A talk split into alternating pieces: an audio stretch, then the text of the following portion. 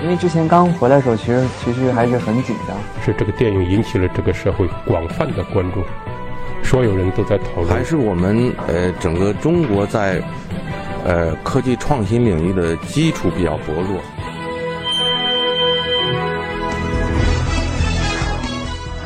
影响有影响力的人，中国新闻周刊。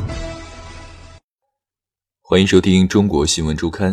本期我们要分享的文章，我不能活成什么样子。张毅，每一个人都会去想十年后，但我没有想过自己要活成什么样子。我只想过我不能活成什么样子。我始终是个忧患意识蛮强的人。二零一七年，我主演的一部电视剧《鸡毛飞上天》播出了，其中有一段剧情就比较贴合十年后这个话题。我饰演的人叫陈江河，最早是一名街头小商贩。后来成了一个大企业家，可他依然在看向未来。他做了一件十年后人们才会想的事情，但因为步子迈得太大，失败了。十年后，他儿子接替了他的工作。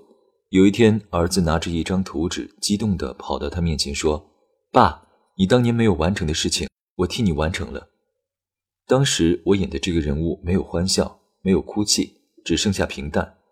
他的世界观是如此的宏大。因为他有长远的眼光，所以当事情实现时，他不再有表面上的激动。这样的世界观来自对文化和文明的不断反思，总结出的哲学则用来构建未来，而不是仅仅局限于对眼前事情的规划和改变，或对暂时短途命运的改变。未来要过成什么样子，这个想法有点奢侈。很长一段时间，我只能想到当下或者以后不要过成什么样子。我想了想自己的未来，似乎这一辈子能去哪儿都很清楚。那个时候，我们军区在八大处，退休以后会被安排到八里庄干休所，生命逝去之后就去八宝山。我曾开玩笑说，这是我们单位的三八政策，哪怕生活中来个七，都会觉得不一样。这么一想，我就很沮丧。在二十多岁的年纪里，我想要一个完全未知的，哪怕有些危险的生活状态。才会觉得每天活着有意思。从参军到脱军装，正好十年。当时的目标太简单，就是生存。我一直处在危机四伏的生活状态里。进部队那会儿，我是最后录取的唯一的自费生，因为我自费整整一年都不是真正的军人。所有战友的兵龄都比我早一年，所以头一年我所有的努力都围绕着转正，拼命的想去赶上别人。终于毕业。提干成军官了，没高兴两天就发现生活压力非常大。最初一个月的工资才一千二百元，根本不够，我还要还债，因为自费的钱都是借的。光对外联系工作的手机话费每月就一百多元，相当于我工资的十分之一，特别心疼。接着我又变成全军区唯一没有房子的在职军官，那个时候我还是苟延残喘的，想要挣口饭吃。之后离开部队，主演《士兵突击》，可从制作到播出还有好长的时间。这个空档怎么活着？分文不赚，你的市场依然和过去一样，没有人找你演戏。那时我如果想着未来要做大明星，根本不现实。对我来讲，先吃饱饭依然是最现实的事情。不再愁吃饭的钱，就是那个阶段的成功。帮家里还了债，也是成功。后来想给父母买房子。也成了，要给自己买车买房都实现了，想养猫养了也是成功，但直到现在，我也不能说就有了安全感。我自认是一个忧患意识蛮强的人，比如上个月我坐高铁到江苏，在车站候车室看见一个女孩坐在座位上，把脚踩到对面的椅子上，我就过去了，跟她说：“把脚放下来，我要坐这儿。”那个女孩不肯，然后很多人围过来，我戴着口罩也不在乎。我一直说，你必须把脚拿开，把座位擦干净。我当时想的并不是维护社会公德，我担忧的是，如果人人都这样，我们的未来都好不了。这种感觉在环保方面更明显一些。我很害怕雾霾，会恐慌，不仅因为这对我和家人的身体有害，而且鸟会飞走，植被会变差，生态会变坏，人的幸福指数会降低。而且，当人们都想着逃离一座城市，而不是去改变这座城市，那意味着另一个城市同样会是这样，地球也会越来越糟。不过，北京今年的雾霾明显少了，我很高兴。文字对我的表演是极大的支撑。人活到四十岁了，一定是理性占据上风的，再充满感性，那真是混蛋。大多数人在三四十之后都不再爱倾诉，因为倾诉过后还是要冷静下来，自己去调整痛苦。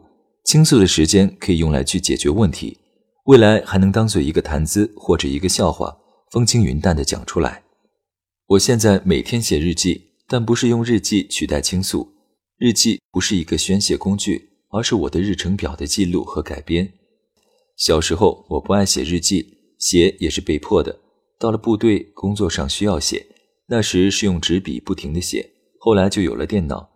随着工作的改变，有一段时间我放弃了写作，之后就有了博客。写博客的原发点是我自己的虚荣心。最开始我没有认识到它可以帮助我保持写作习惯，只是觉得。写完了有人看和评论，非常满足。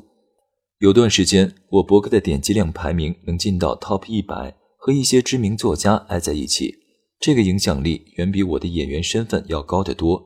我自己很满足于这种虚荣，因此不停地写，然后不停地有人评论，又倒逼着我继续写，这样形成了一个积极的链条。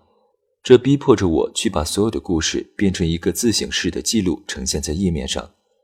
微博时代的开启严重冲击了我的纯文字的写作习惯，一下就懒了。但微博又与工作和社交紧密相连，因此让人无法放弃。我开始寻找另一种平台，后来发现了知乎。知乎不但有写作，还有知识的储存、查阅和读取，既可以看到百家争鸣，也能用自己所学和需求去判断有效的信息。它的社交功能做得并不好，但我觉得这样反倒挺好。作为用户。我对它的期许就是一个查阅和沟通知识的工具。它对我最大的意义是让我找回写作的习惯。写日记是最近三五年才养成的习惯，原因之一是每天的事情很庞杂，我的记忆力又不好，所以需要记下来。另一个原因是之前要写书，需要记录素材。最重要的是，有些事情需要不时回头看看，以便自省或是备份。以前日程表上的事，做完一件就删除一条。最初还很有成就感，可短暂的快感之后，我发现我的历史也消失了。所以，我慢慢找到了一种适合自己的日记加日程的东西。未完成的事项放进新的日程表，完成的就写进日记里。现在不只是日程表中完成的内容，平常遇到什么值得记下来的事情，或者突然有什么灵感，我都会马上通过电脑或者手机记录在云端。有时候甚至成了困扰我的强迫症。我在一些公众平台写作，一是为了治疗自己的懒惰，另一方面，我确实有个未来的考虑。我希望能写一些偏向于童话类的短篇故事。就我的写作而言，中长篇是一个坎，我还不确定我有把握的能力。但在短篇的节奏和结构上，自我感觉可以把握的比较精准。恰好在我二十多岁最敏感的那个年龄段，也是对世界上所有事情都保持着新鲜好感的时候，经历了很多事。这些故事经过演职人员的口口相传，又变得更加精彩。因为演职人员习惯于讲故事，会下意识地对节奏和结构进行调整，会夸张，会演绎。可能张三有个好玩的事，李四有个好玩的事儿，但是如果把张三和李四捏成一个人，这事儿更好玩。这些故事常年在演职人员口口相传后，越来越精炼。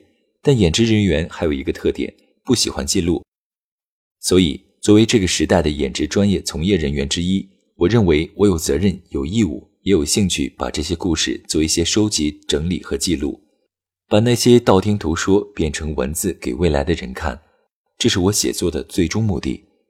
从属性上来讲，文字和表演两者没有联系，也没有可比性；但从工具上来讲，文字对于我的表演是极大的支撑。美好细致的文字可以帮我丰富角色的表演。